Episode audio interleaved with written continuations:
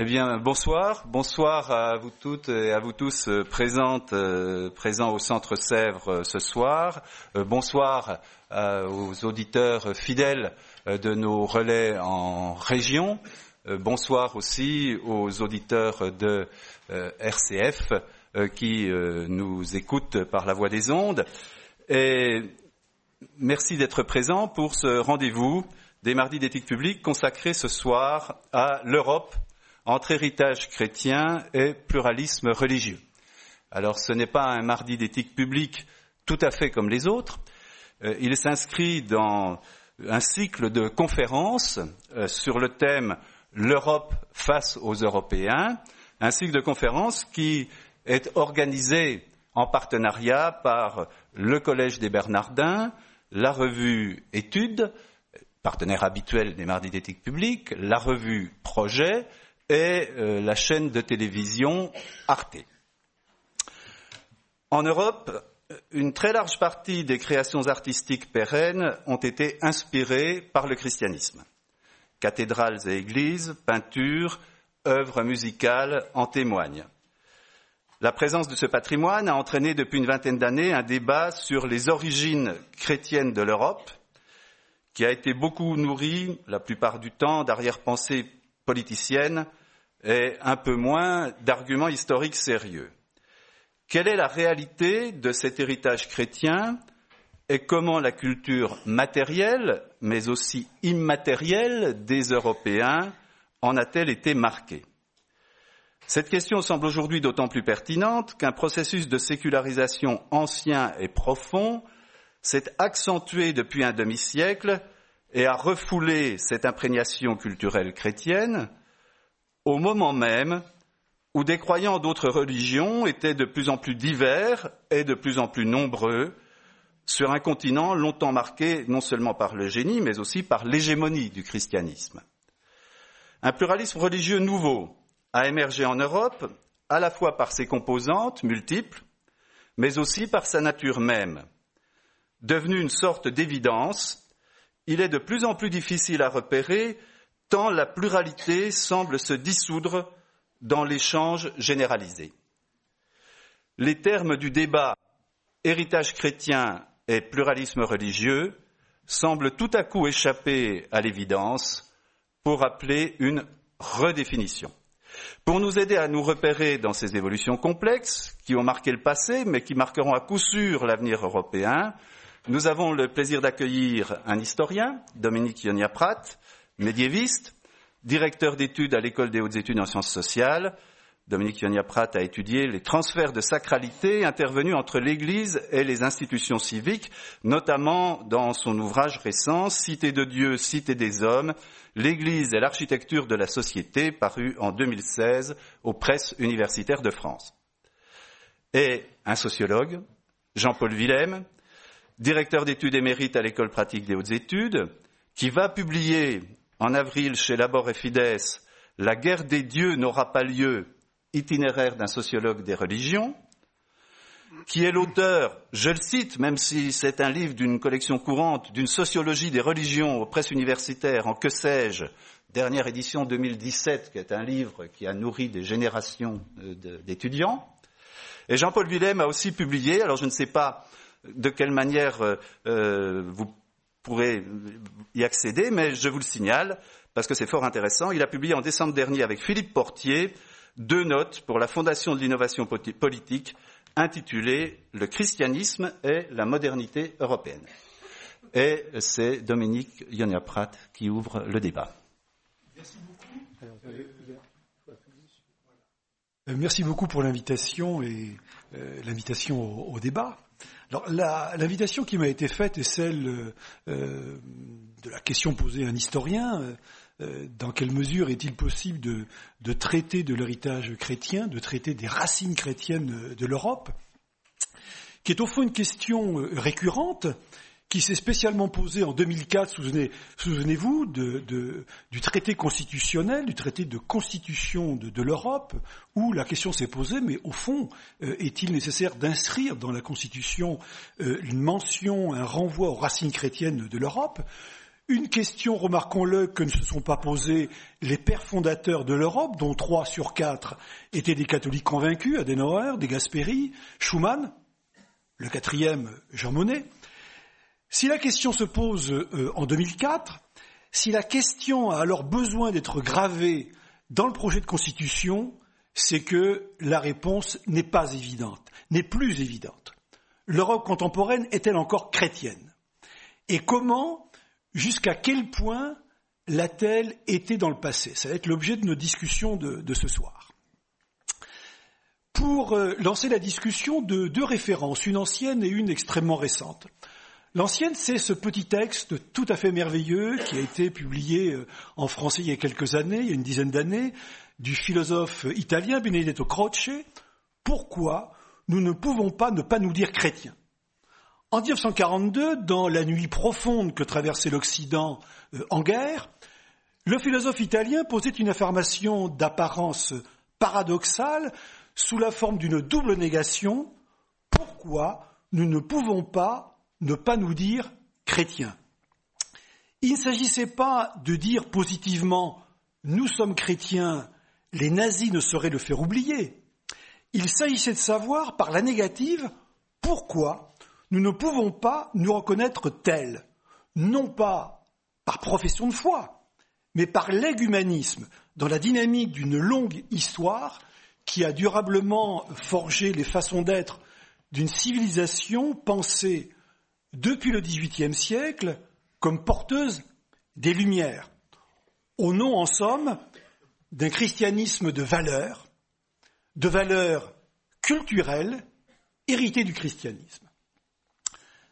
Ma seconde référence, extrêmement récente, dans l'Europe est-elle chrétienne, parue il y a tout juste euh, deux mois, l'essayiste Olivier Roy revient sur cette question d'un christianisme de valeurs d'un christianisme identitaire, souvent bien loin de tout marqueur proprement religieux. Ce petit ouvrage stimulant livre un diagnostic bienvenu pour la discussion d'aujourd'hui. J'en retiens trois pistes de réflexion. Première piste, l'héritage chrétien de l'Europe, point d'interrogation. Pour Olivier Roy, c'est une évidence, une évidence sur laquelle nous allons essayer de revenir euh, euh, ensemble. Deuxième piste de réflexion, mais le christianisme est-il encore européen? Européen au sens géographique du terme.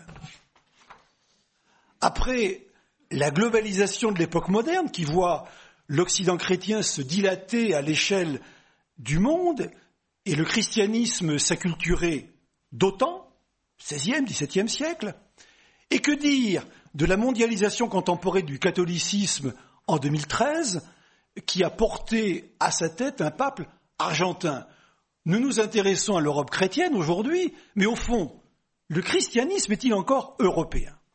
Surtout, et c'est la troisième piste de réflexion d'Olivier Roy, le christianisme est-il encore européen au sens religieux du terme? Que veut dire chrétien? Chrétien renvoie-t-il à une croyance, à une appartenance religieuse? Chrétien renvoie-t-il à une identité culturelle? Autrement dit, est-on passé en Europe, au terme d'une longue modernité de la foi en Christ, à une identité culturelle chrétienne? Si oui, et dans le livre, la réponse est oui. Pourquoi cette évolution vers un christianisme identitaire? En réaction à quoi? Et surtout, en réaction à qui? Les réponses données dans l'ouvrage, et je les donne euh, rapidement pour pouvoir euh, ensuite développer euh, un argument, euh, les réponses au pluriel, et la première c'est celle que je développerai, en réaction à l'islam. Et je livre euh, la thèse centrale d'Olivier Roy dans la mesure où ça va être euh, pour nous un point de réflexion ce soir.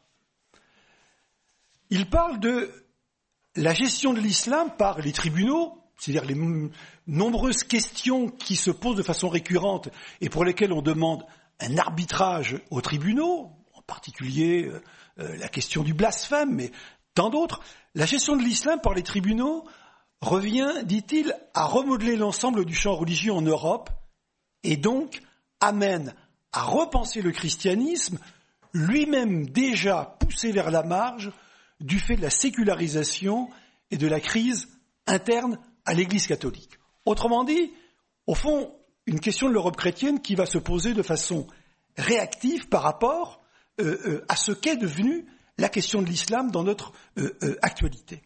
Seconde réponse, par instrumentalisation populiste du christianisme traditionnel, strictement, je dirais, pauvrement référé à des marqueurs culturels, le clocher des églises opposé au minaret, sans aucune perspective proprement religieuse. C'est un thème populiste. Et puis, euh, troisième réponse, une évolution interne au catholicisme qui a peu à peu délaissé le terrain de la cité, le terrain des questions sociales et politiques, pour se concentrer sur des questions anthropologiques non négociables, hein, je reprends l'expression euh, de Benoît XVI, non négociables comme la contraception, l'avortement, l'avortement, le mariage pour tous, qui ne sont pas, notons-le bien, des vérités de foi, mais des valeurs, des principes dont on postule qu'ils sont inscrits dans la nature humaine. Autrement dit, un glissement de la catholicité vers des questions anthropologiques. L'objet de la suite de mon intervention sera de discuter en historien la thèse centrale du livre d'Olivier Roy, le problème de la réaction à l'islam. La question du remodelage du christianisme contemporain en réaction à l'islam, en faisant retour à la notion ancienne de chrétienté, qui me semble effectivement être très intéressante pour pouvoir euh, euh, discuter de la question qui nous occupe aujourd'hui, l'Europe chrétienne. Et au fond, euh, la façon dont on perçoit cette notion de chrétienté qui a était forgé historiquement de façon assez complexe et, me semble-t-il, relativement mal connue. Comme vous le savez sans doute, le français distingue la chrétienté minuscule de la forme majuscule pour désigner le passage d'un groupe d'appartenance à une acception territoriale. Le passage à la chrétienté majuscule, qui enracine les chrétiens dans une terre, pose non seulement le problème du rythme et de la profondeur de la christianisation de l'Occident au cours du Haut Moyen Âge, mais aussi la question de l'unité et du fractionnement, le monde latin, héritier de la partie occidentale de l'Empire romain, relevant d'unités territoriales diverses, et aucun terme, à haute époque, ne s'imposant vraiment pour désigner un ensemble. Pas plus le terme d'empire que celui d'Église et encore moins celui d'Europe, qui est rare avant, dans son utilisation avant le XVIIIe siècle. C'est précisément la fonction qui est appelée à jouer le terme chrétienté avec une majuscule en français, en partant d'un fractionnement initial, qualifié par euh, l'historien euh, anglo-américain Peter Brown de micro-chrétienté, pour aboutir à une unification idéale autour des années 1100, sous l'action de l'Église romaine, autour d'une même langue, d'une même culture partagée, et surtout d'une même identité religieuse aspirée par le prosélytisme des croisades. On peut raisonnablement situer l'émergence d'une chrétienté territorialisée entre les années 800 et 1200, entre l'époque carolingienne et la réforme de l'Église des XIe, XIIe siècles, dite réforme grégorienne.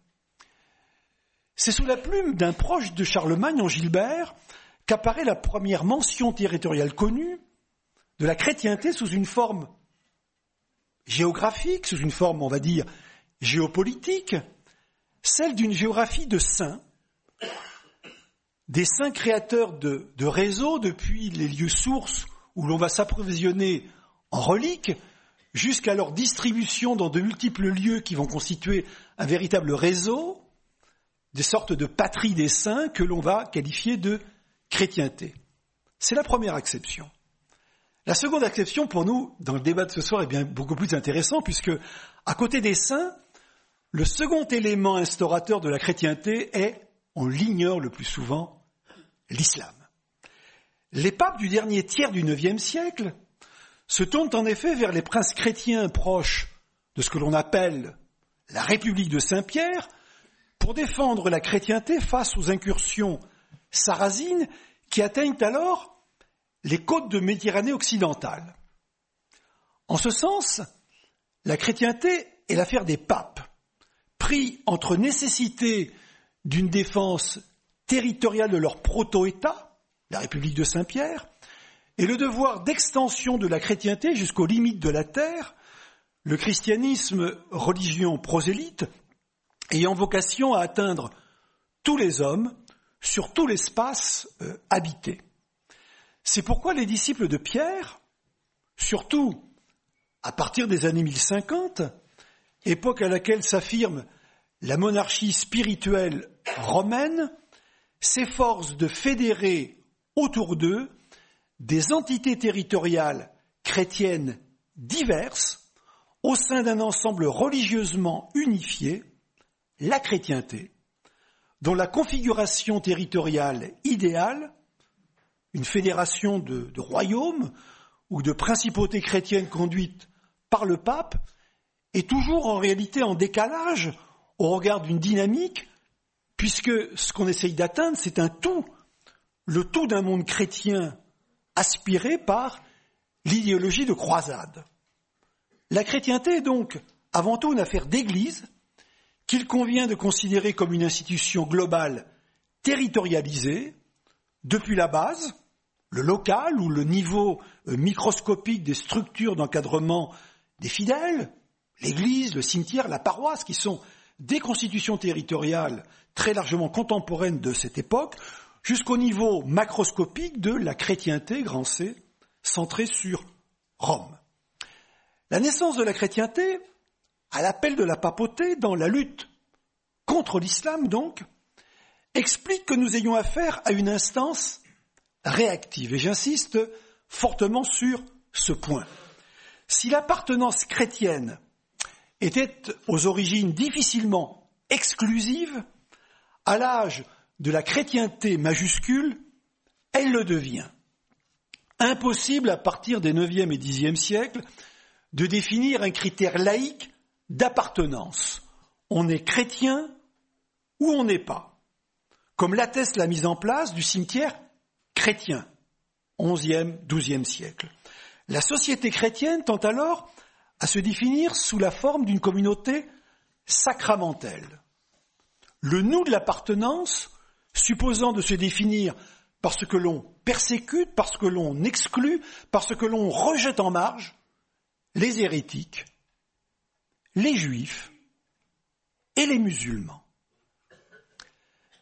La totalité chrétienne, pensée comme un grand corps, dilaté toujours en extension, est fortement liée au mouvement de croisade, qui dès la fin du XIe siècle invite le monde chrétien à faire retour au lieu de ses origines en Palestine. Mais au fond, cette dynamique de croisade est aussi éphémère que la durée de vie des euh, États latins, entre, grosso modo, la fin du XIe siècle et la fin du XIIIe siècle. Même si euh, le grand auteur du mythe de croisade, Alphonse Dupron, euh, en poursuivant ce mythe, la voyait à l'œuvre dans le lointain destin de l'Occident jusqu'à l'entrée des troupes du général britannique Allenby à Jérusalem en 1917. Au fond, la chrétienté majuscule euh, et singulière, hein, dont je viens de brosser très rapidement euh, euh, l'histoire, survit peu au grand rêve unitaire de la papauté théocratique des années 1100 et 1200. C'en est déjà fait avec le grand schisme, à la fin du XIVe et au début du XVe siècle, qui marque le basculement de la chrétienté dans une pluralité d'obédience, laquelle impose une carte des appartenances religieuses référée aux appartenances politiques. Autre point important de discussion. Avec la définition à terme d'Église nationale, suivant la logique concordataire inaugurée en France par la pragmatique sanction de 1417 et le concordat de Bologne de 1516. La question de la singularité chrétienne est définitivement enterrée avec la réforme qui, avec le fractionnement en confections diverses, rend impossible tout rêve d'une seule et même chrétienté territorialisée.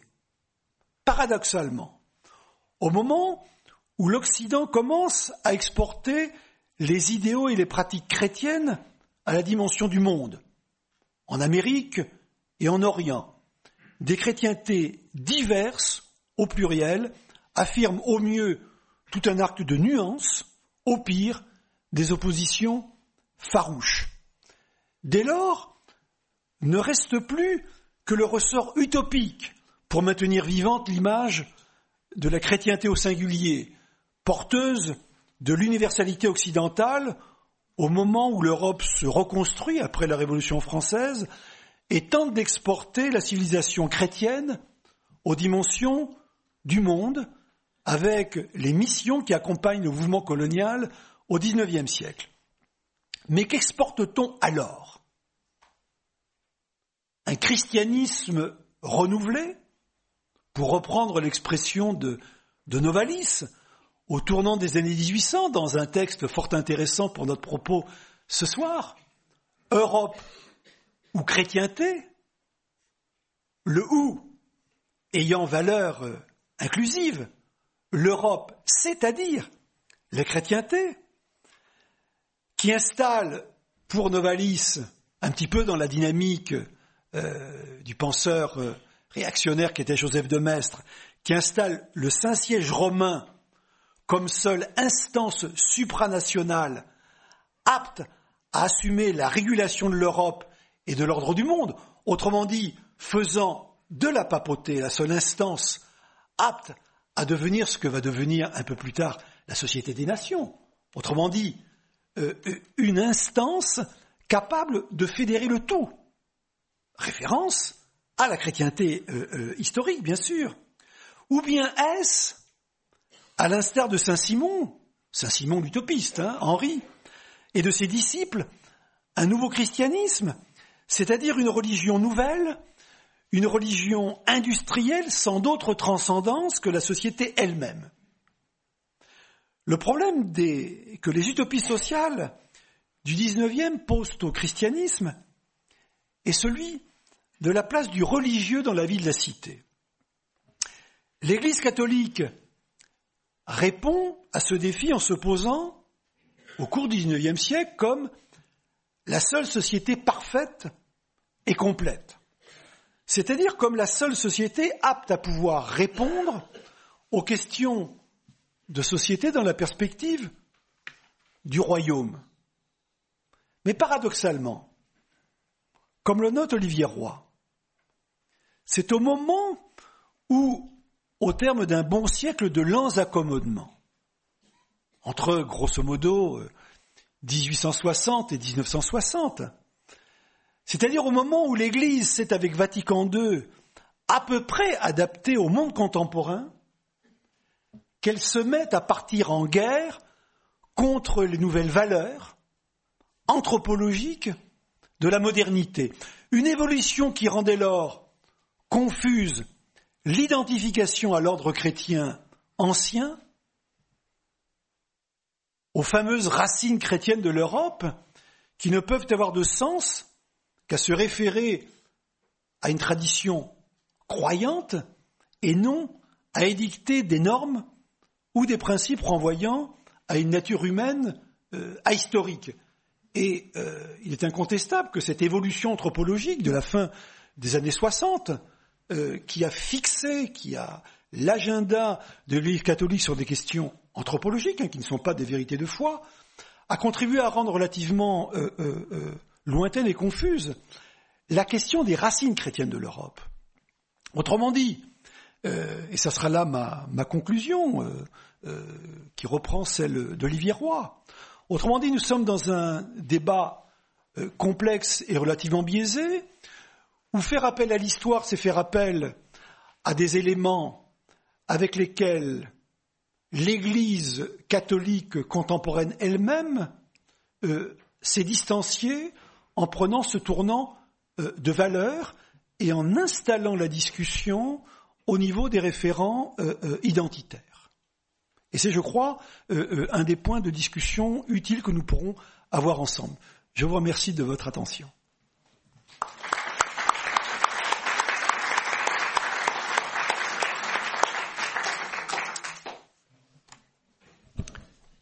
Merci à euh, Dominique euh, Yangapra pour cet exposé très, très substantiel. Presque chaque phrase pourrait être euh, développée. Donc je laisse sans plus attendre la parole à Jean-Paul Willem.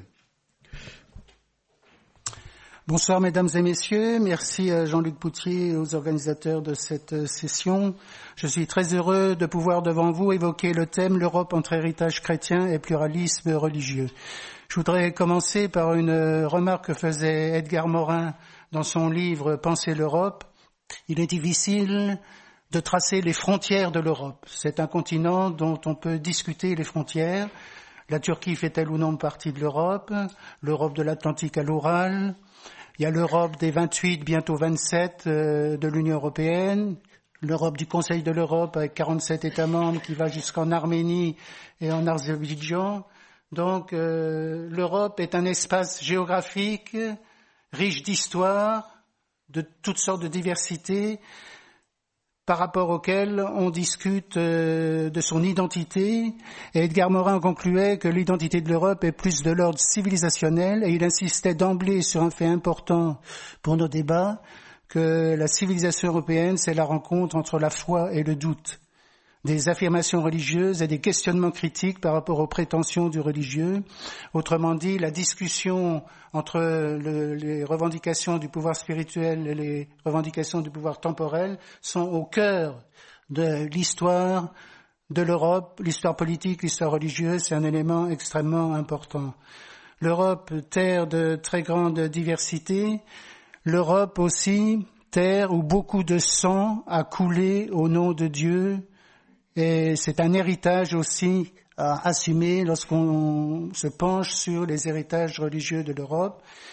Antisémitisme, guerre confessionnelle au XVIe, XVIIe siècle, jusqu'à la Shoah, un passé douloureux, jusqu'à notre époque, et il ne faut pas l'oublier, si l'Europe c'est l'histoire d'une pacification des conflits religieux par l'affirmation de l'autonomie du droit et du politique par rapport aux religieux, pacification et tolérance civile, on peut appartenir à une même collectivité politique, quelles que soient ses convictions religieuses ou ses convictions non religieuses.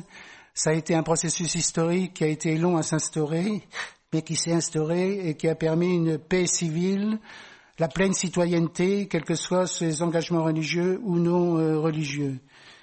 Mais ce, cet héritage, on en porte encore les traces euh, dans l'Europe contemporaine. Il ne faut pas oublier que le conflit d'Irlande du Nord a fait quelques 3000 morts. Euh, les massacres de, musulmans chez Srebrenica, 5000 morts. Donc dans l'histoire euh, pas si lointaine de l'Europe, il y a eu aussi des conflits à dimension religieuse, mêlés évidemment à des questions d'identité nationale, qui ont aussi qui ont continué à nourrir des conflits confessionnels, même si globalement la paix civile s'est instaurée avec une pluralité d'options religieuses et d'options non religieuses. Un autre point que je voudrais souligné d'entrée de jeu, au début du XXe siècle, sur 100 chrétiens, plus de 60 vivaient en Europe. Autrement dit, au début du XXe siècle, on pouvait dire que le christianisme était à majorité européenne. Aujourd'hui, sur 100 chrétiens dans le monde, seulement 25 vivent en Europe. Autrement dit, aujourd'hui, le christianisme est plus devenu une religion africaine une religion asiatique, une, religion euh, nord-américaine et latino-américaine, c'est un bouleversement considérable. L'autre bouleversement considérable, c'est que en France, comme dans d'autres pays d'Europe, maintenant, une majorité de personnes se déclarent sans religion. Se déclarer sans religion, ça ne signifie pas être athée. Ça témoigne d'une distance, d'une, euh, on ne s'identifie plus à une institution religieuse mais c'est un fait extrêmement important, notamment parmi les jeunes adultes, tels que nous le mesurons dans les enquêtes européennes sur les valeurs, mais je ne veux pas là vous écraser de, de, de chiffres. Donc, euh, une Europe euh, qui subit de très grandes mutations, et ça va être le cœur de mon intervention, je voudrais vous expliquer à partir de l'état actuel d'une plus grande pluralisation religieuse de l'Europe, et d'une plus grande multiculturalité au sein même de l'Europe. C'est un véritable bouleversement culturel, anthropologique que vit l'Europe dans ce rapport aux religieux et au soubassement anthropologique que nous, que nous connaissions. Je voudrais donc vous proposer une réflexion sur euh, les différents âges, régimes de pluralisme que l'Europe a connus et vous livrer une hypothèse de travail sur le fait que nous connaîtrions aujourd'hui une sorte d'explosion du pluralisme, une sorte de dissolution du pluralisme par extension de toutes sortes de pluralités. Je vais m'expliquer, rassurez-vous. Un premier stade, évidemment, du euh, pluralisme, euh, après la phase de la chrétienté que, vient d'évoquer Dominique Yonapra, ça a été euh, la phase importante de la territorialisation des appartenances religieuses. Le principe cuius regio et ius religio, à telle religion, à telle région, telle religion. Comme si la gouverne politique ne pouvait pas se concevoir sans une unité religieuse. Et donc ça a donné une territorialisation des appartenances confessionnelles en Europe. On le voit très bien dans un pays comme l'Allemagne biconfessionnelle, où vous avez des territoires comme la Bavière. Euh, on sent tout de suite qu'on est en terre catholique. Si vous allez en Allemagne du Nord ou dans d'autres Länder de l'Allemagne, vous, vous repérez que vous êtes dans des terres protestantes. Donc un marquage à travers l'architecture, à travers toutes sortes d'indices, euh, qu'il y avait une certaine confessionnalisation des territoires, la religion des territoires. Et ça, se voit aussi avec toute euh, l'aile orientale de l'Europe, avec la présence du christianisme orthodoxe, avec aussi des questions de, frontières. On l'a vu dans les Balkans, avec tous les, épisodes des, guerres dans les Balkans, la Croatie catholique, la Serbie orthodoxe, le Kosovo musulman. Euh, tout ça a profondément, profondément marqué. Ce sont des traces de cette territorialisation du, euh, du religieux. La territorialisation a représenté ce que j'appelle une euh, segmentation euh, politique du religieux. Il y avait le ius immigrandi, le droit d'émigrer, mais on concevait que pour une gouverne politique, il fallait homogénéité religieuse du territoire. Il y a eu tout ce processus euh, d'affirmation de l'indépendance de l'État et de la citoyenneté par rapport aux appartenances religieuses. Je, le cite en passant, je ne vais pas m'y étendre.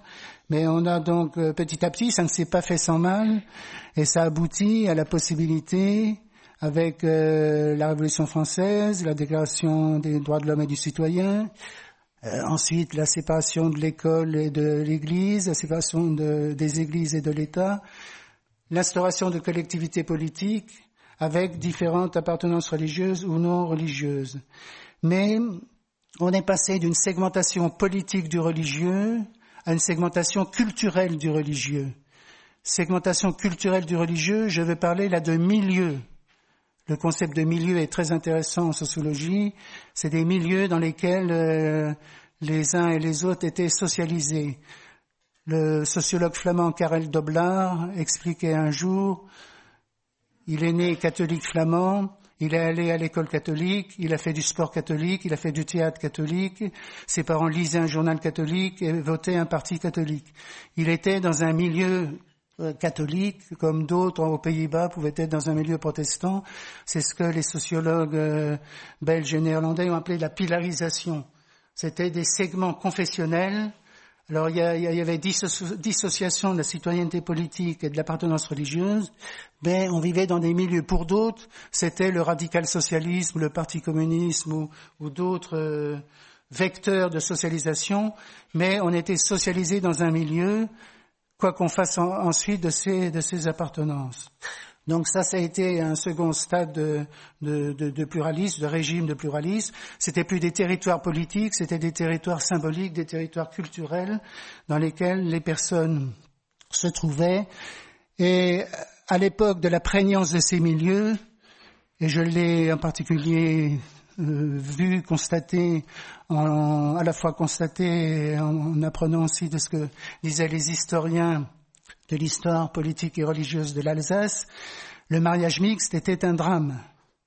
Le mariage mixte était un drame, parce que euh, dans certains coins d'Alsace, plus marqués du côté catholique ou plus marqués du côté protestant, d'une part, le catholique allait chez le boulanger catholique et le protestant chez le boulanger protestant, mais euh, s'il y avait un mariage mixte, Alfred Wall, euh, l'historien de Metz, l'a très très bien démontré, c'était absolument une sorte de euh, de manque de loyauté à l'égard de, sa nation, de son milieu. C'était vécu comme, comme un drame. Et ça, ça a marqué profondément cette période de la pluralité des milieux et de l'importance que ça avait pour euh, les personnes. Mais alors, on est passé à un stade supplémentaire ensuite, ça a été la, la pluralité individuelle, l'affirmation des, des droits, des choix des individus, le passage d'une religion par héritage à une religion par choix. Et là, c'est la pluralité des options individuelles avec l'érosion de ces différents milieux de socialisation. Cette socialisation a été très importante, notamment à travers les, mouvements de jeunesse, les mouvements d'action catholique, par exemple, les différents euh, engagements de, de scoutisme. Et il y a eu érosion de ces milieux socialisateurs, formateurs, très formateurs, et je pense qu'on n'a pas encore mesuré l'impact euh, de la, fin de ces socialisations euh, militantes religieuses que représentaient ces différents mouvements de jeunesse et d'action, aussi bien dans le monde catholique, dans le monde protestant, en Europe, euh, en Europe de l'Ouest les individus qui donc euh, ont affirmé leur autonomie dans leurs choix religieux, et nous passons d'une, dans des phénomènes de génération qui sont très importants à prendre en compte et à essayer de mesurer les conséquences. Au sortir de la Seconde Guerre mondiale, une majorité de Français s'identifiaient comme chrétiens, en particulier s'identifiaient comme catholiques, et il y avait une nette majorité de déclarations d'appartenance. Aujourd'hui, c'est donc moins de 50% qui s'affirment comme, euh, comme chrétiens. Et nous avons affaire maintenant à des jeunes générations qui sont de parents sans religion. Nous avions des générations qui ne pratiquaient plus, mais qui avaient été socialisées religieusement et qui avaient petit à petit abandonné toute pratique religieuse, mais qui avaient bénéficié d'une socialisation religieuse à travers le catéchisme et du mouvement de jeunesse. Aujourd'hui, nous avons des sans religion, fils et filles de sans religion. Et ça, c'est un tout autre, une toute autre configuration, parce que ces jeunes générations n'ont pas de, de, compte à régler avec une quelconque socialisation religieuse, parce qu'ils n'en ont pas eu. Et donc, je, je vais juste dire, mais je pourrais développer, si vous voulez, dans la discussion, pour le meilleur et pour le pire, ils sont ils n'ont pas forcément de préjugés par rapport à la religion. Ils peuvent être intéressés par de nouveaux petits entrepreneurs de salut qui leur offrent quelques conforts spirituels qui leur, qui leur convient, ou bien au contraire euh, être indifférents ou euh, même athées militants si c'est leur conviction. Mais le, le centre de mon exposé et qui s'acheminera vers euh, ma conclusion dans les 20 minutes qui nous ont été imparties, c'est de vouloir euh, vous expliquer la mutation que représente le régime de pluralisme dans lequel nous vivons aujourd'hui. Je m'inspire euh, des régimes d'historicité de, l'historien François Hartog, mais pour, je parle aussi de régime de pluralité. Nous avions donc euh, un pluralisme organisé avec différentes religions, des associations aussi euh, non religieuses, la libre pensée, les associations athées. Mais on peut se demander si aujourd'hui, Peter Berger, le sociologue nord-américain, l'avait bien remarqué, nous sommes tous des hérétiques aujourd'hui. Nous sommes tous des hérétiques parce que c'est la religion par choix et toutes les médiations, encadrements institutionnels et formatage culturel de la religiosité sont ébranlés et donc l'affaiblissement social de l'encadrement institutionnel et du formatage culturel du religieux se traduit par une explosion de religiosité que l'on peut qualifier de sauvage ou de vagabondage, comme plusieurs collègues sociologues l'ont euh, nommé. Donc, affaiblissement de l'encadrement institutionnel et du formatage culturel, explosion de religiosité, on constate aussi un parallèle intéressant à, faire, à mon avis, je n'y entre pas, je le signale juste, avec euh, la socialisation politique et les partis politiques. C'est donc l'affirmation de, l'individu et de toutes sortes de euh, pluralités. Et donc, euh, dans cette situation où nous sommes tous des hérétiques, on peut se demander si le pluralisme ne s'étiole pas par excès, dans chaque monde religieux, il y a une pluralité de façons d'être catholique, une pluralité de façons d'être protestant, juif, musulman, tout ce que vous voulez. C'est l'affirmation des sensibilités, l'individualisation, la subjectivisation de la façon d'être religieux. Donc soit une pluralité par, par excès, il n'y a plus que des pluralités, euh, euh, il est difficile d'établir des identités fortes soit des réactions identité-refuge par euh, des crispations identitaires, des réactions, des réaffirmations identitaires du christianisme, du catholicisme, du protestantisme en réaction à cette évolution. Une enquête européenne de Pew Research Center a montré qu'il semblerait, je ne sais pas si ça sera confirmé par d'autres enquêtes, ça rejoint une remarque que faisait Dominique Ionapra, il semblerait qu'il y ait une remontée de l'identification au christianisme par peur et réaction à l'islam. Donc une sorte de réactivation de l'identité chrétienne, façon de dire euh, je suis chrétien parce que je ne suis pas musulman. Avec toutes évidemment les questions que ça pose, parce que les auteurs de cette enquête ont perçu quelques euh, liaisons significatives entre le fait de se déclarer chrétien et la résistance par rapport à la présence de minorités musulmanes en, Europe. On peut se demander si nous ne sommes pas aujourd'hui passés dans un pluralisme des minorités multiples, pluralisme des minorités multiples. Il y a des, tout le monde est minoritaire, y compris entre les différentes sensibilités catholiques, les différentes sensibilités protestantes ou autres ou pour rejoindre euh, une étude sur euh, Internet de Romain Badois qui a parlé d'Internet ou le pluralisme radical qui se déploie par réseau affinitaire, c'est le pluralisme des followers. Des réseaux affinitaires on se met en relation, on entretient des relations avec les personnes de même sensibilité. Ça, ça, ça dure, ça dure pas, ça se recompose. Donc une dissolution du pluralisme dans une multitude de pluralités où les choix de l'individu et de leur subjectivité sont particulièrement affirmés. Mais surtout, mais surtout, je voudrais souligner le fait que Lorsque je prends tout de suite l'exemple euh, du euh, mariage civil, lorsque euh, il y a eu le code civil de 1804, on peut dire que ça représente une sécularisation du mariage, reconnu comme institution séculière, pour laquelle il n'est pas nécessaire d'avoir une bénédiction de l'Église. Mariage civil, qui pouvait être suivi et qui peut toujours être suivi ou non d'une bénédiction religieuse, d'un mariage religieux. Mais ce schéma est très intéressant à observer parce qu'il il montre que il y avait ou non mariage religieux, mais on était, on s'adossait à un même socle anthropologique concevant le mariage comme une union hétérosexuelle entre un homme et une femme en vue de la procréation. Autrement dit, un même socle anthropologique sur lequel se greffaient des significations différentes. On pouvait le valoriser religieusement et on pouvait de plus en plus le valoriser simplement de façon séculière.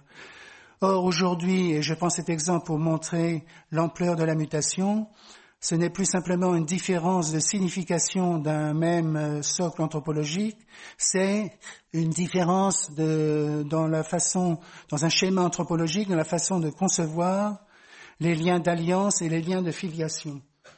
Qu'est-ce qu'étudie un anthropologue lorsqu'il part à la découverte d'une société? Il étudie les rapports sociaux de filiation et les rapports sociaux d'alliance. Or, aujourd'hui en Europe, avec une multiculturalité plus affirmée en terre d'Europe à travers les phénomènes migratoires, il y a une multiplicité de schémas anthropologiques et donc un pluralisme anthropologique qui est beaucoup plus profond qu'un pluralisme de signification par rapport à un même socle anthropologique. C'est là, si vous voulez, la, la pointe euh, de ce que je voudrais expliquer et qui est particulièrement exemplifié par ce qui concerne le mariage et la famille. Un pluralisme également qui est axiologique et concernant ce que différents auteurs appellent les conceptions de la vie bonne. Qu'est-ce qu'une vie bonne? Qu'est-ce que la dignité de l'être humain, genré homme ou femme? La conception de la dignité, la conception de l'humanité de l'homme. Avec les courants transhumanisme et d'autres évolutions, on questionne même la différence qui ne serait pas si grande ou qui serait même très mince entre l'animal et l'être humain. Et donc, euh, si, comme Jules Ferry avait dit, on ne vote pas Dieu en assemblée, aujourd'hui, par rapport à ce qui arrive à l'agenda des politiques dans les, dans les assemblées, on pourrait dire on va voter l'homme.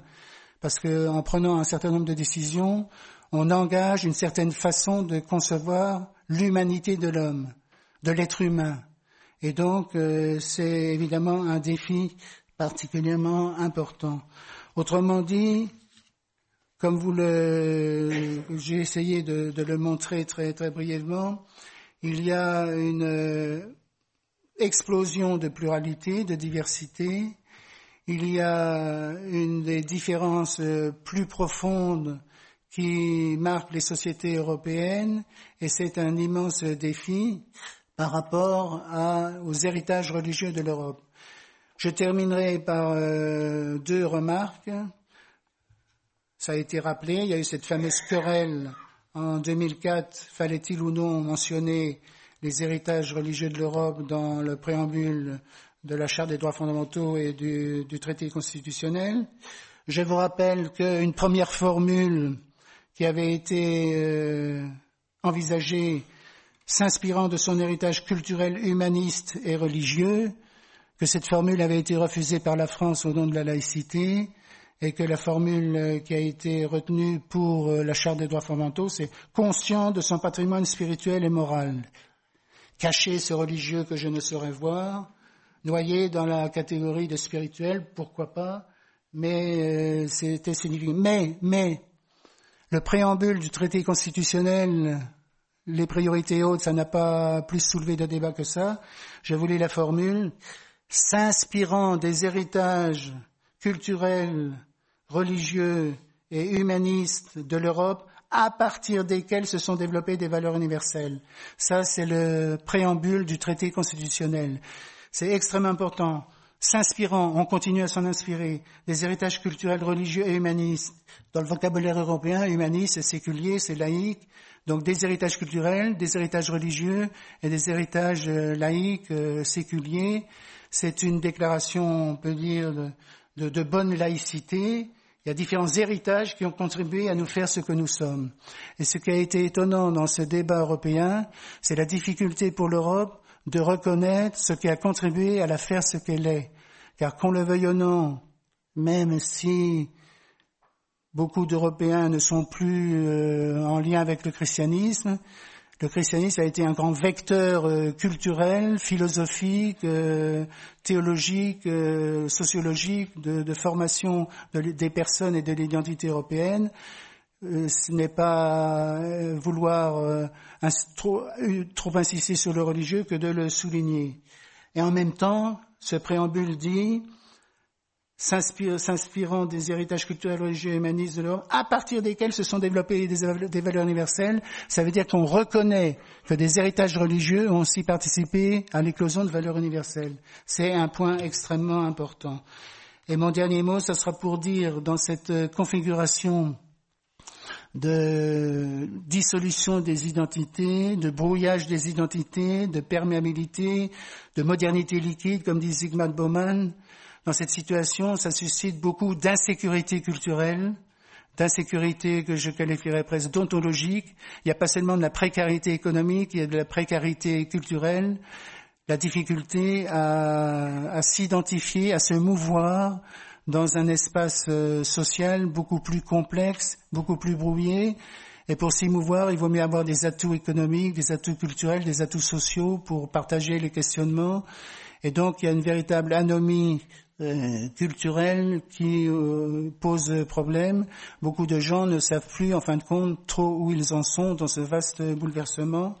Et une des priorités de l'éducation scolaire dans une telle configuration, ça me semble être une, une éducation au pluralisme, car on n'est pas volontiers euh, pluriel, ça s'éduque, ça s'explique, ça, se, ça se construit, et donc euh, un nécessaire défi pour toutes les éducations nationales à l'heure de la mondialisation et de la multiculturalité et pluralisation religieuse plus importante des sociétés dans lesquelles nous vivons.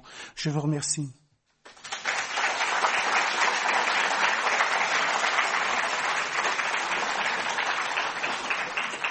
Merci euh, beaucoup euh, Jean, Jean-Paul Willem. Alors je, vais, je rappelle d'abord euh, aux auditeurs de RCF qu'ils écoutent le mardi d'éthique publique du Centre Sèvres consacré à l'Europe entre héritage chrétien et pluralisme religieux. Et après cette fort stimulante présentation de Jean-Paul Willem, je me tourne à nouveau vers Dominique Yoniapra parce qu'il y a eu des termes communs à vos deux interventions. J'en ai relevé deux, notamment l'islam, donc ça semble bien être quand même une question posée aux Européens depuis euh, plus longtemps euh, peut-être que euh, l'esprit commun, le sens commun le, suppose. la première incursion des Sarrasins qui ont pillé Saint-Pierre de Rome, c'était 846 si ma mémoire est bonne. Donc c'est quand même très très ancien. Donc c'est une question récurrente depuis des siècles et, des siècles. Et puis alors cette mutation anthropologique euh, où l'on voit la euh, religion se dissoudre dans des valeurs euh, qui se dissolvent elles-mêmes dans la pluralité des valeurs. Donc qu'est-ce qui va rester au bout du compte Voilà, que, comment vous réagissez, Dominique Yonaprat je pense effectivement qu'on peut euh, utilement lancer le, débat sur euh, cette espèce de forme de, rapport de miroir entre euh, une Europe chrétienne et l'islam. ce qui est important de, de, de rappeler, d'une certaine façon, nous sommes en consonance.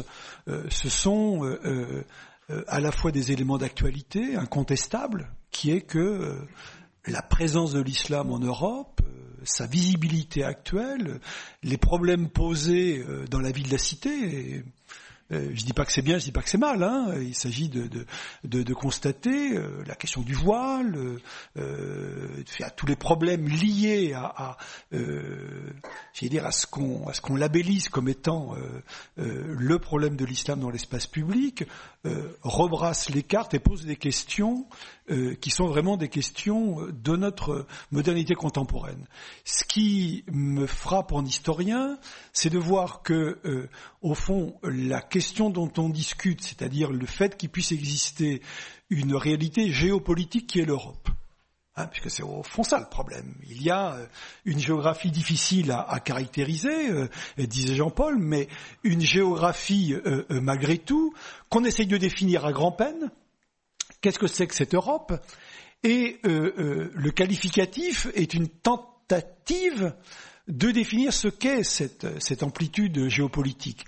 Et ce qui me paraît intéressant en tant qu'historien, c'est de constater que euh, le terme qui a permis de, de, de créer cette, ce sentiment d'unité géopolitique, qui est le terme chrétienté, c'est un terme qui historiquement se constitue en miroir de l'islam.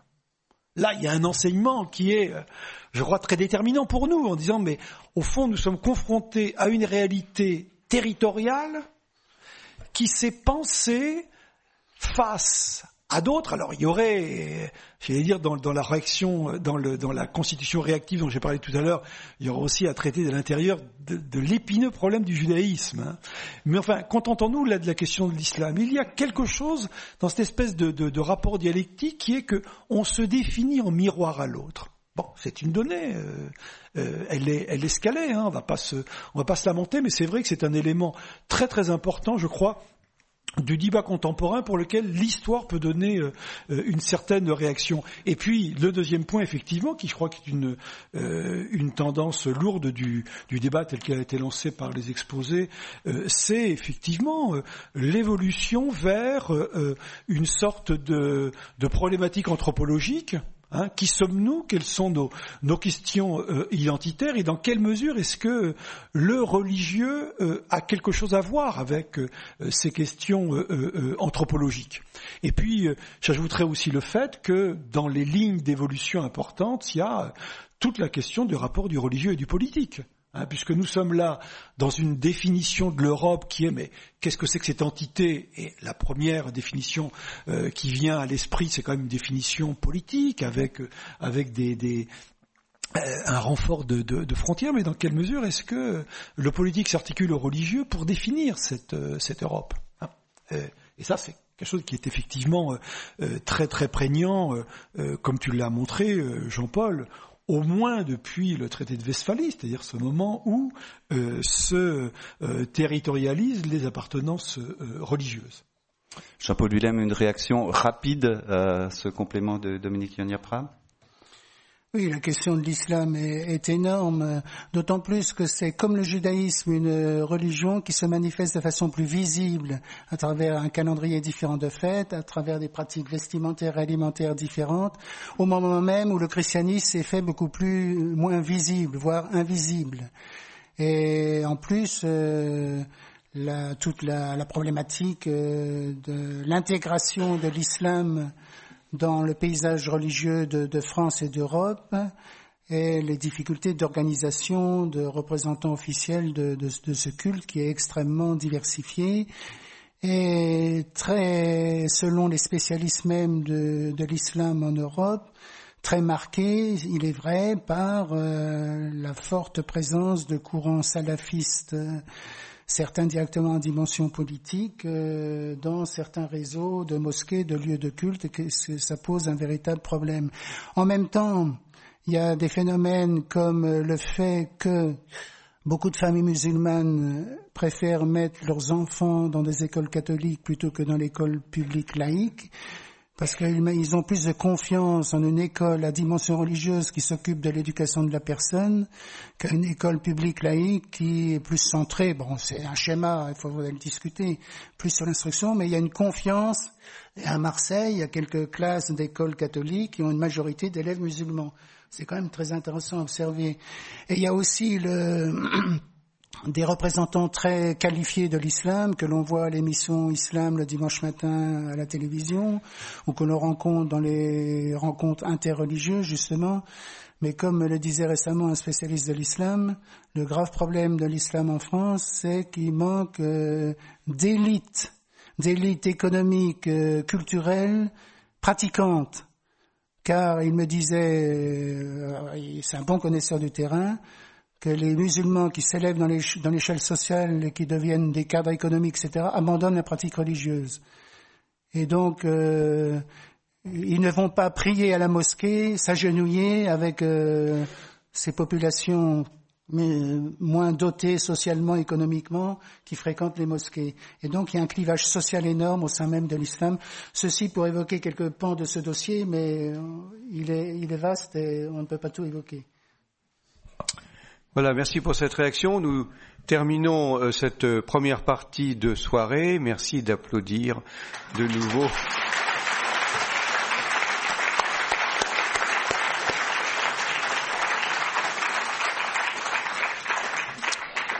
Voilà, maintenant nous sommes hors antenne, donc euh, nous pouvons nous lâcher. nous, donc nous allons, il nous reste un bon moment de, questions et d'échanges, une bonne, une bonne demi-heure, puisque nous terminerons autour de 20h45 comme d'habitude. Euh, un, seul micro, oui. Euh, et dans cette salle, donc merci de lever la main. Nous devons prendre comme d'habitude euh, trois questions pour commencer.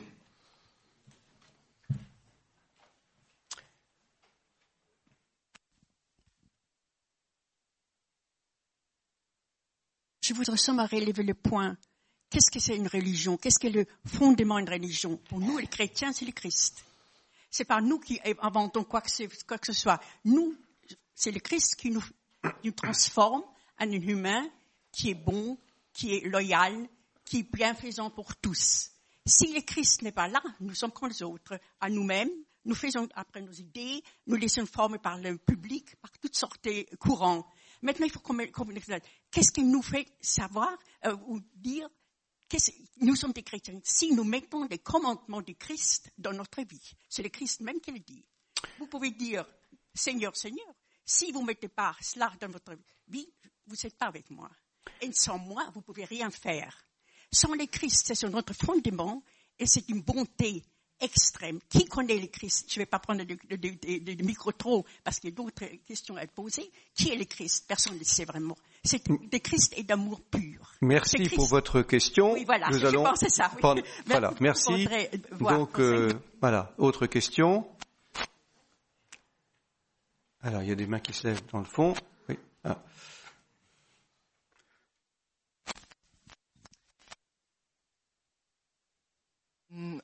En fait, oui.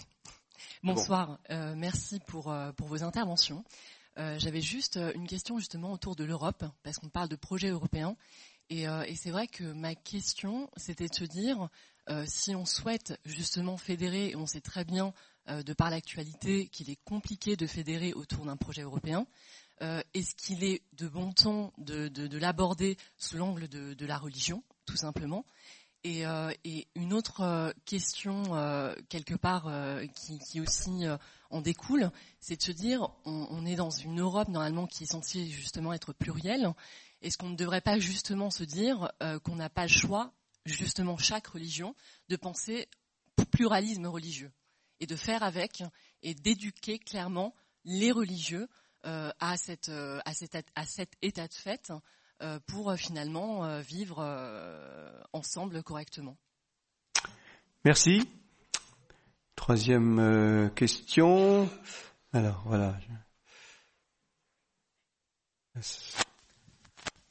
Alors merci beaucoup. Monsieur Willem avait parlé de paix civile liée à l'émergence du pluralisme religieux. Euh, depuis quelques semaines, quelques mois, quelques années, on s'aperçoit que dans la société française en particulier, puisque c'est celle dans laquelle nous vivons tous ici, nous avons de plus en plus de problèmes, entre guillemets, enfin non, ce n'est pas entre guillemets, de euh, profanation de cimetières juifs, de profanation d'églises. Euh, récemment, il y avait même, il y a même un temple franc-maçon à Tarbes, si ma mémoire est bonne, qui a été vandalisé. Euh, donc aujourd'hui, semble-t-il, il y a une espèce de crise du pluralisme religieux dans le sens où certaines franges de la population, certaines franges visibles, malheureusement visibles de la population, semblent ne plus accepter l'autre. Et euh, dans, ce dans le cadre de la discussion de l'Europe, euh, la question que j'aurais, que je voudrais poser, c'est quel est euh, le rôle, quel rôle peuvent prendre les États européens en tant que tels pour euh, remédier à ces euh, tensions qui existent dans nos sociétés, on ne va pas le nier, pour donc remédier à ces, à ces tensions, par exemple, je ne sais pas, justement, en retrouvant euh, peut-être des sources d'inspiration dans l'héritage chrétien qui refondrait, je dirais, un nouveau contrat euh, sur lequel se baserait un nouveau pluralisme. Enfin là, c'est vraiment, euh, je suis vraiment dans, dans l'utopie, mais quand on n'est pas utopiste, on n'arrive à rien. Hein. Merci de cette profession de foi et merci de votre question. Voilà, on va peut-être en rester là pour une première série de questions. Je sais pas qui veut, qui veut répondre. Qui commence Qui commence Allez-y, oui.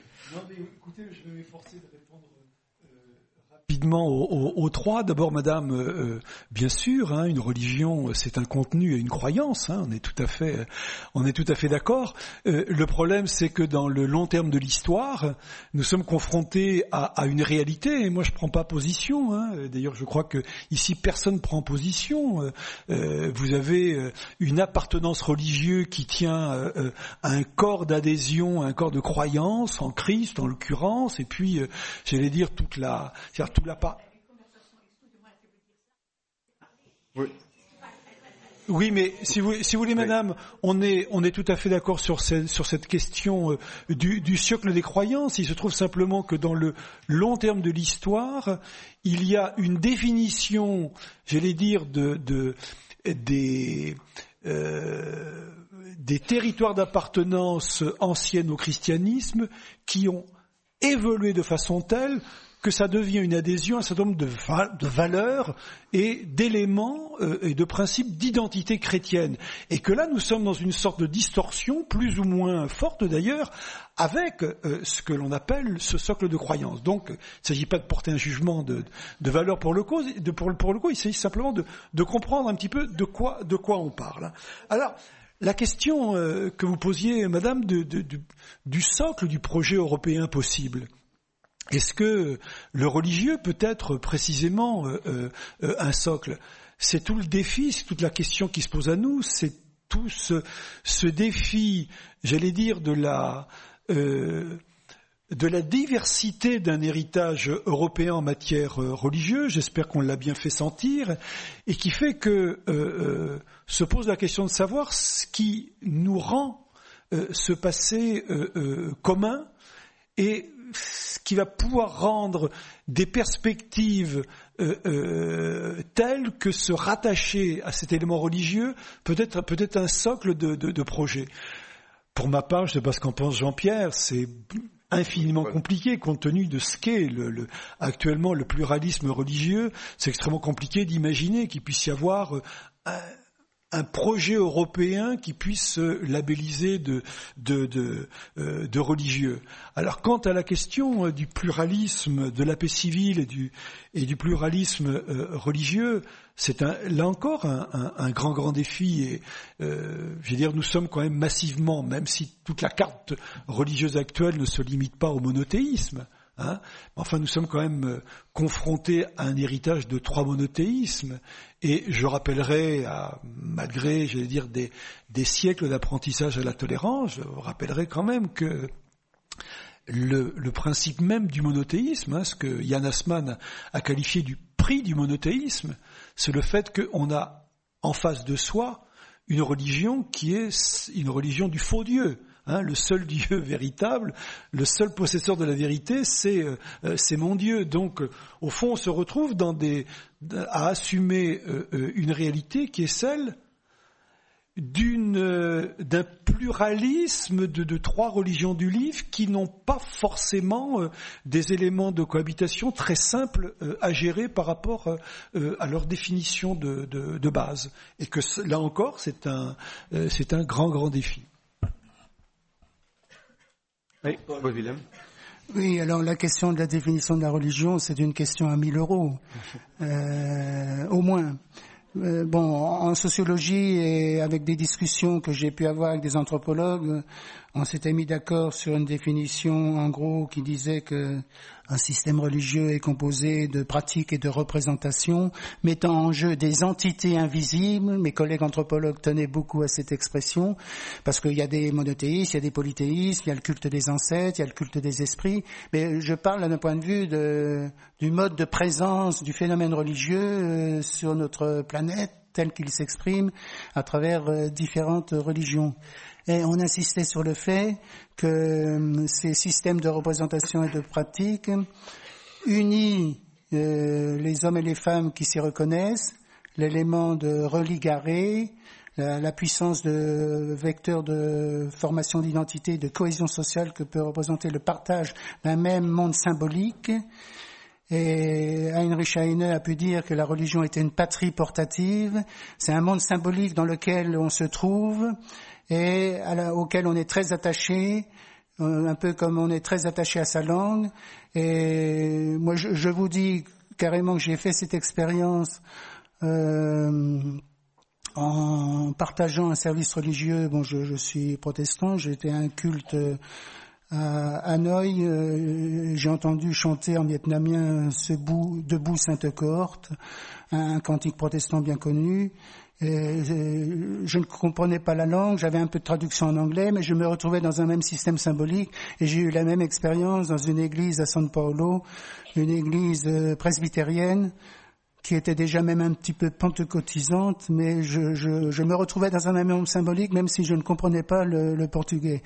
Euh, donc patrie portative, et c'est vrai qu'il y a une attention particulière au phénomène religieux parmi les populations qui sont migrantes, comme si la, migration euh, refaisait, réattirait l'attention sur l'importance de son milieu symbolique et permettait d'être acteur.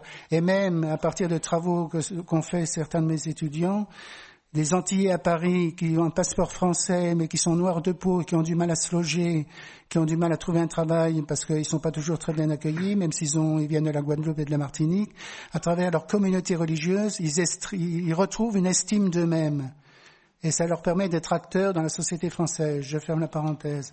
Donc la question de la religion, elle est importante parce que j'ai l'impression que dans des sociétés sécularisées où la majorité des personnes n'ont plus de socialisation religieuse, il y a une perte de familiarité avec le phénomène religieux et on raconte euh, beaucoup de bêtises sur ce que c'est que d'être religieux parce que les, religieux sont plus parlés par ceux qui n'en ont pas que par les acteurs religieux eux-mêmes. Et donc ça crée un certain nombre de, ça crée un certain nombre de problèmes. Le socle commun de l'Europe, c'est une très bonne question, euh, Madame, très très importante. À l'arrière-plan, il y a la discussion en philosophie politique. Est-ce qu'une gouverne politique euh, peut se passer d'un minimum de référents culturels à travers lesquels les personnes ont le sentiment d'un vivre ensemble? Qu'est-ce qui, qu'est-ce qui, qu'est-ce qui cimente une collectivité politique? C'est pas simplement une constitution. Le patriotisme constitutionnel de Jürgen Habermas n'est pas suffisant. Qu'est-ce que la francité? On partage une langue, on partage une certaine cuisine, on partage des façons de se mouvoir, de, se rencontrer. Tout ça, c'est des, des, socles anthropologiques euh, très très importants. Et donc, lorsqu'il y a une plus grande diversification, c'est plus difficile. Alors, il y a deux solutions. Soit on dit, et certains ont dit, moins il y aura de religion, plus ça sera facile de faire de faire l'Europe. Autrement dit, une laïcité d'abstention, de neutralisation, puisque les religions, ça créerait des problèmes. Je ne suis pas sûr que ce soit la bonne solution, et je suis même sûr que ce n'est pas la bonne solution, car euh, à vouloir, il y a une tendance de la laïcité, dès qu'on a enfermé un phénomène dans la catégorie religieuse, comme si toutes les, on ne regarde plus les contenus religieux, comme si toutes les religions se valaient. Or, dans les contenus religieux, il y a des, des segments qui participent à l'éducation citoyenne et euh, au devoir de charité à l'égard des plus pauvres, des plus démunis, des plus petits de nos frères. Autrement dit, il y a une dimension éthique de la religion qui n'est pas forcément aussi fortement attestée dans certaines expressions religieuses par rapport à d'autres. Et il y a une dimension universelle aussi, l'éducation à la fraternité, à reconnaître dans l'autre son semblable. Parce que le, le défi de la diversité, c'est euh, le même et l'autre. Reconnaître dans l'autre, il n'est pas le même, mais il est un semblable.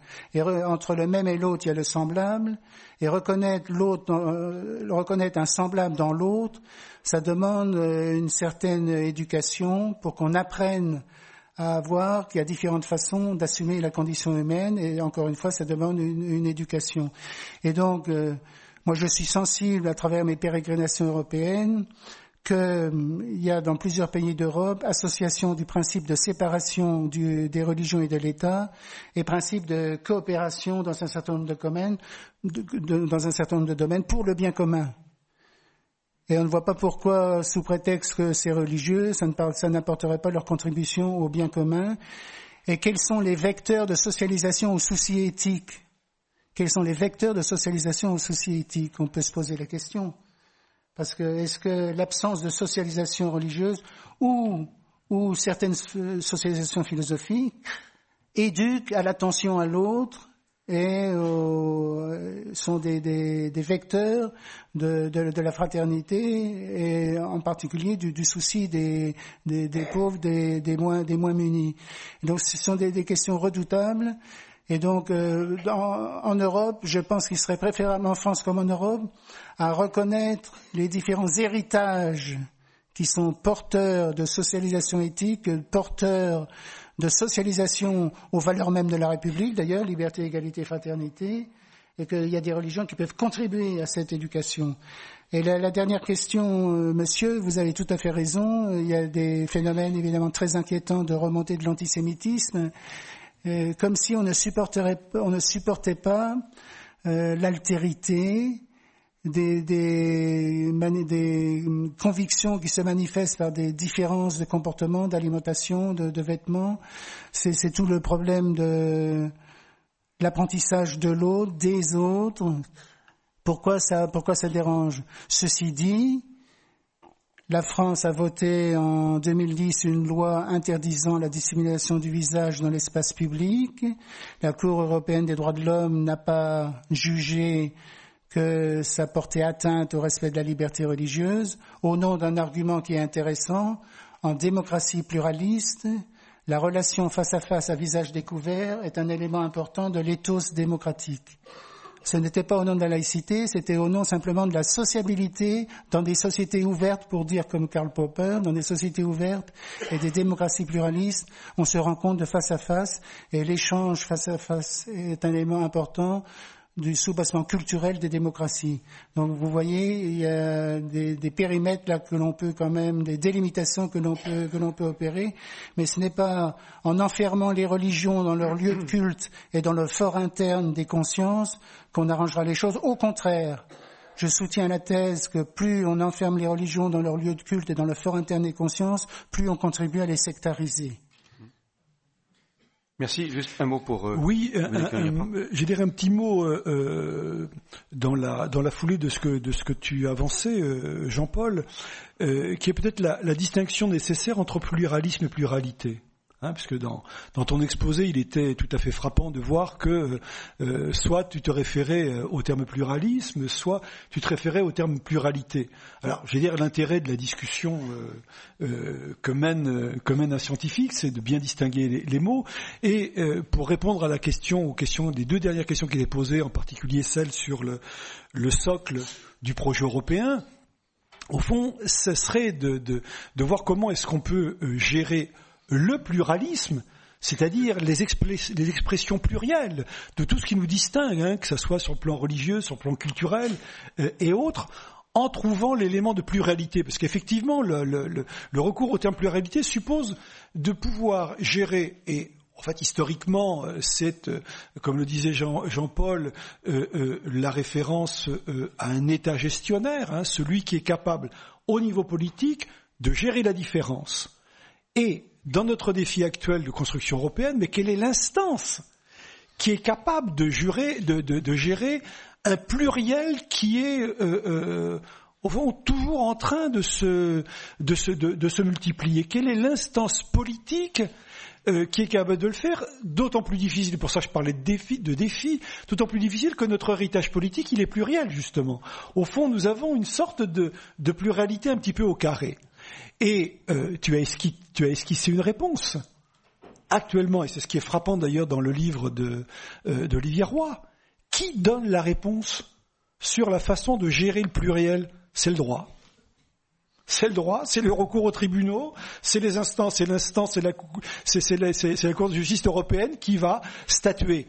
Et il est très très intéressant de regarder euh, au cas par cas comment est-ce qu'elle statue sur les problèmes qui lui sont euh, qui lui sont posés? Dans quelle mesure est-ce que on équilibre Alors du point de vue euh, strictement religieux. Euh, les références posées par les uns par rapport par rapport aux autres? Et là, il y a quelque chose qui, au niveau de la jurisprudence, est en train de faire une sorte de, j'allais dire, de, de socle ou de frontière de ce qu'on pourrait définir comme la pluralité politico-juridique qui va permettre ou qui peut permettre la gestion de nos pluriels. Voilà, merci. Nous Ah mais là, là, là, là il ne s'agit pas de la sanction, il s'agit de dire, de dire, de dire en droit, de répondre en droit aux questions. Ben, écoutez, euh, c'est pourtant, c'est pourtant bien ça le problème. Dans notre vivre ensemble, il y a des, règles à respecter, les règles sont données par le juridique. Et ce qui est très très intéressant de voir que finalement euh, des questions qui paraissent théologiques sont entre les mains, euh, au fond, d'une définition du, droit, du, droit de religion. Voilà, nous reprenons une, autre série de questions. Je signale simplement, euh, pour une petite parenthèse, que pour les contributions chrétiennes à l'Europe, il existe une, une, une association, une, une, initiative qui s'appelle justement Initiative des chrétiens pour l'Europe, IXE, qui vient de faire une, un appel euh, pour l'engagement des chrétiens pour l'Europe, qui est une IXE qui dépend des semaines sociales de France. Alors, nous prenons des questions. Oui, il y avait une main qui s'était levée dans le fond. Allons-y.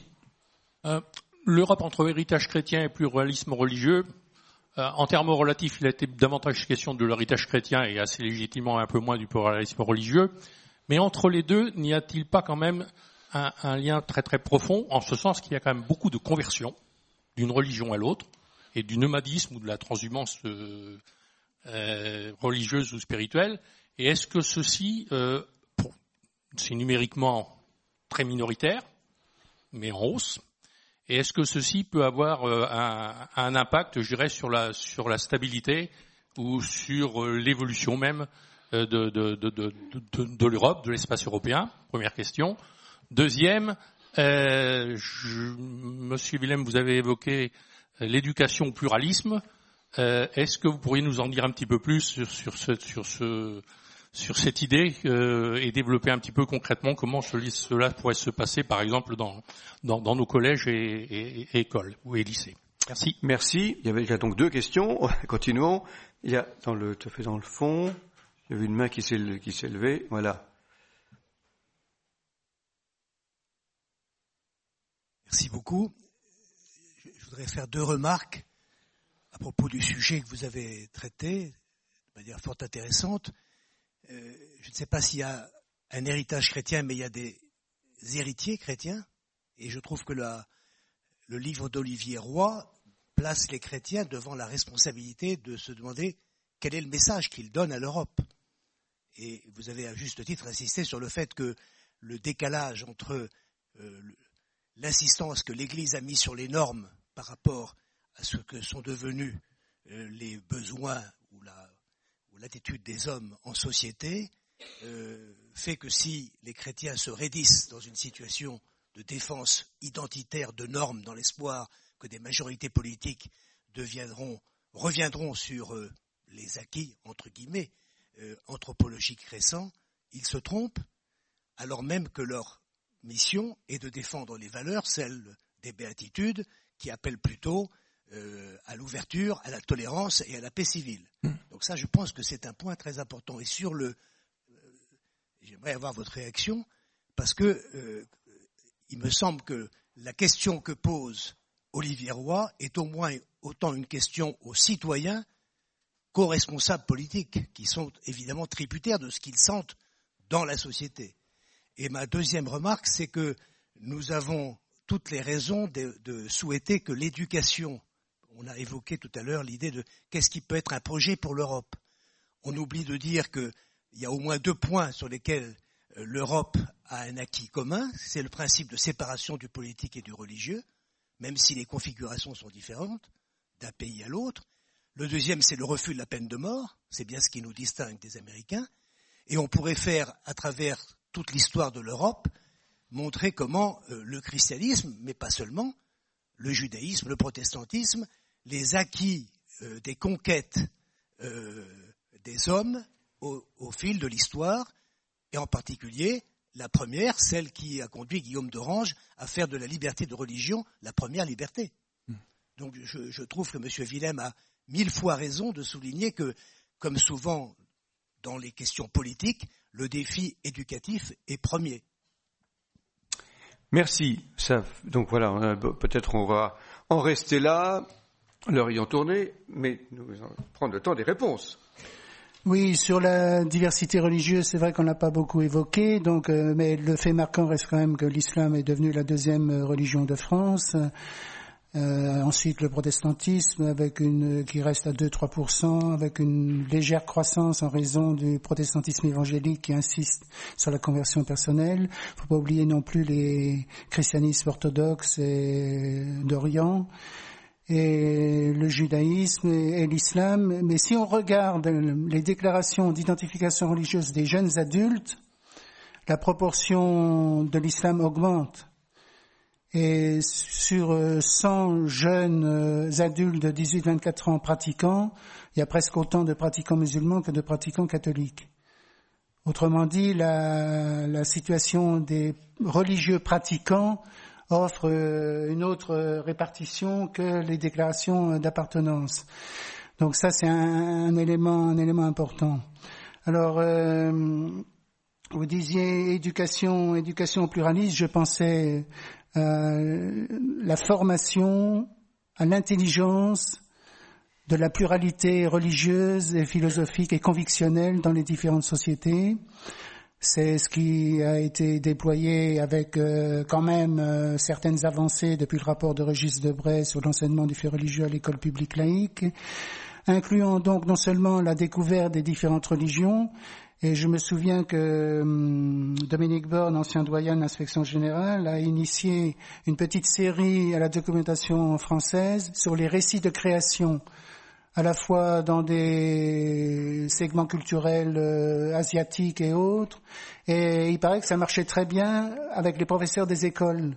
La diversité, la façon dont les hommes avaient rendu compte de la création à travers différents mythes, différentes représentations. Voilà un exemple. Incluant également tout ce qui concerne la laïcité, et le fait qu'il y a eu euh, un, long processus pour que l'on puisse librement croire ou ne pas croire et avoir le choix de, de, de, de avoir son choix personnel dans ce, dans ce domaine, étape également dont il faut expliquer la genèse historique. J'ajoute, et ça, je rejoins la, la, seconde intervention, que il y a un problème dans la façon, si on définit l'Europe par l'universel, c'est absolument insuffisant. Parce que définir l'Europe par l'universel, c'est outrecuidant par rapport aux autres ères civilisationnelles. Comme si l'Europe avait le monopole de l'universel. Alors, ce qui est important de dire, qu'est-ce qui a contribué à nous ouvrir à des dimensions universelles dans toute l'histoire euh, culturelle, politique, religieuse, philosophique de l'Europe. Et là, il y a entre autres euh, certaines traditions religieuses. Autrement dit, il vaut mieux reconnaître ce qui a contribué à nous faire ce que nous sommes, plutôt que de, que de dire nous, nous sommes l'universel, nous n'avons pas besoin de, de particularités. C'est un problème pour les autres civilisations. Moi, je suis toujours réticent par rapport à l'expression valeur chrétienne. Évidemment, l'amour est une valeur chrétienne, je suis le premier à le reconnaître et même à le confesser, mais je veux dire, euh, je, je, je n'aime pas, je, je, j'aime, je préfère parler appropriation chrétienne de valeurs, parce que d'autres, d'autres cultures, d'autres civilisations, d'autres segments peuvent être porteurs aussi de, de l'amour du prochain, euh, et donc ne pas, ne pas enclore, euh, ne pas avoir une vision exclusiviste de, l'universel. J'aime bien la, phrase du poète portugais Miguel Torga qui dit l'universel, c'est le local moins les murs. Ça veut dire être enraciné quelque part, reconnaître que on, est redevable à, à, des éléments qui ont contribué à nous faire ce qu'on est, et, on reste ouvert à d'autres dimensions, à la rencontre d'autres diversités. Ça me semble tout un, tout un programme euh, d'éducation. Merci. Oui, toute la, toute la difficulté, Jean-Paul, étant de, de, de gérer l'universel justement, euh, avec les, les, héritages qui sont les nôtres. Dans quelle mesure est-ce que euh, l'universel qui est qui nous a été transmis, hein, je pense en particulier à la à toute la philosophie classique, euh, n'est pas elle-même porteuse de, j'allais dire, d'éléments euh, euh, identitaires euh, liés au christianisme que nous portons malgré nous. Autrement dit, après un christianocentrisme, une sorte de d'européocentrisme, nous faisons prendre nous-mêmes pour pour l'ensemble du monde. C'est tout, tout, le tout le problème de de gérer, de gérer cet héritage par rapport à, j'allais dire, aux confrontations nécessaires entre, euh, en, entre cultures. Moi, je voudrais répondre avec, la seconde intervention. Je suis entièrement d'accord. J'ajouterais euh, simplement un élément, euh, euh, disons, tiré de, quelqu'un dont on n'a pas parlé aujourd'hui, qui a pas mal contribué au débat public il y a, deux ans, qui est Pierre. Hein, et qui nous ramène au fond à la question que Madame posait euh, euh, au départ en disant mais euh, bah, nous avons effectivement un problème de définition de ce qu'est notre attachement à la au christianisme et plus spécifiquement le concernant au catholicisme. Replions-nous sur le, le fondamental, c'est-à-dire la définition des d'un corps de doctrine. Bon, dire, laissons tomber euh, euh, ce qui fait euh, toute notre ambiguïté, c'est-à-dire les références aux, valeurs et, au christianisme identitaire. Alors, simplement un mot donc sur votre articulation, de la soirée entre héritage chrétien et, pluralisme. toute la difficulté, c'est de, dire, de situer cette question dans l'histoire. Parce que, euh, j'allais dire, le monde contemporain, c'est celui de la, de l'extrême liberté, de la dilution des choix. C'est-à-dire que on a à gérer, on a le, le respect du choix de chacun et d'un choix qui est euh, euh, à l'infini, hein, les, les, pluralités euh, individuelles dont, dont parlait Jean-Paul euh, tout à l'heure. Autrement dit, la fluidité, le, le passage de l'un à l'autre, le, euh, le bricolage, hein, comme on dit souvent en, en, sociologie des religions, le marché qu'on va pouvoir faire sur, disons, l'immensité la, la, des choix possibles ne pose pas vraiment de problème, et nous sommes dans une situation précisément où nous avons à gérer le respect du bricolage euh, de chacun, même si ça peut donner le tournis, euh, euh, effectivement. Le problème, c'est que nous héritons de situations historiques qui sont totalement contradictoires avec, si j'allais dire, la pluralité des choix possibles, ou le pluralisme, pardon, des choix, des choix possibles, qui est un statut de modernité contemporaine hein, qui est euh, au fond euh, ce, qui, nous, rassemble depuis euh, la grande rupture hein, qu'a qu représenté la, réforme et la, différence donc de, de confession. Nous sommes auparavant, dire même si les phénomènes de conversion sont connus, mais pas tant que ça, vous savez, passer d'une religion à une autre, en tous les cas, moi je pense aux, trois monothéismes euh, du médiévisme que je suis un petit peu resté, euh, c'est pas si simple, parce que nous avons affaire à des phénomènes, excusez-moi du terme, alors plus ou moins forts hein, selon euh, la référence religieuse, mais totalitaires totalitaire. L'évolution interne au christianisme euh, médiéval, c'est de forger quelque chose qui est une société chrétienne. Vous n'avez pas d'autre critère d'appartenance que le christianisme. Vous n'avez pas, à la limite, de définition anthropologique de ce qu'est un homme en dehors du christianisme. Hein, quand je parlais tout à l'heure de, création réactive, c'est cela auquel je, songeais, le fait qu'à un moment donné de notre évolution historique, être juif, c'était sortir de la société chrétienne possible, qui est, un, qui est une communauté sacramentelle, hein, le fameux nous auquel je me référais.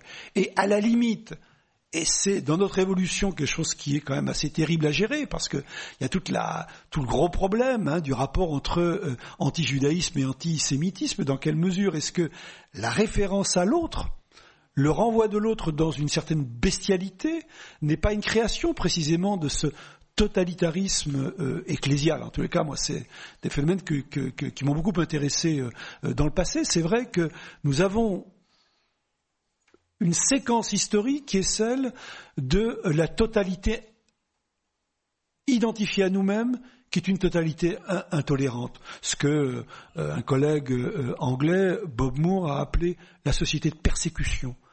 On donne une définition de nous-mêmes en tant que, société, identifiée à ce qu'est l'humanité, qui est exclusive euh, euh, euh, d'une autre, d'une autre appartenance. Donc, dans ce contexte-là, c'est évident qu'il est difficile de passer d'un terme à un autre, même si on, on, on sait bien qu'il y a eu des, des phénomènes de, de, conversion. Et cet héritage-là, d'une certaine façon, il est lourd à porter. Et le thème de notre soirée, euh, cette dialectique entre héritage chrétien et, et, et pluralisme, eh ben, il n'est pas si simple que ça.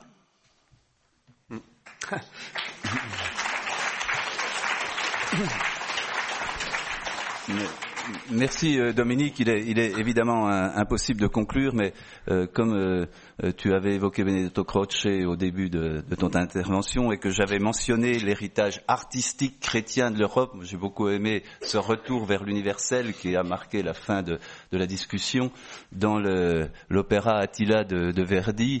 À un moment, Essius dit à Attila, toi tu auras l'univers, mais laisse-moi à moi l'Italie.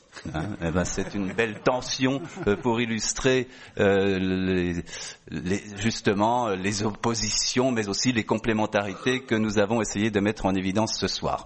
Alors, ce cycle de conférences, débats euh, dont j'ai mentionné tout à l'heure tous les organisateurs, mais vous les avez derrière moi, continue. Donc, je vous incite à vous informer, soit à la sortie où vous trouverez des, des affiches qui vous en donnent le programme, soit sur le site du Centre Sèvres ou sur le site des Bernardins, donc vous trouverez euh, l'ensemble euh, des euh, manifestations. La prochaine session ici au Centre Sèvres, dans le cadre d'un mardi d'éthique publique, ce sera une soirée organisée avec la revue Projet. Et Marcel, tu me rappelles le titre? Les mobilités. Voilà, ce sera sur les mobilités et ce sera le mardi 2 avril ici au Centre Sèvres. Et je vous rappelle que vous avez toujours la possibilité de contribuer à l'organisation de ces soirées à travers les corbeilles que vous trouverez à la sortie. Merci beaucoup.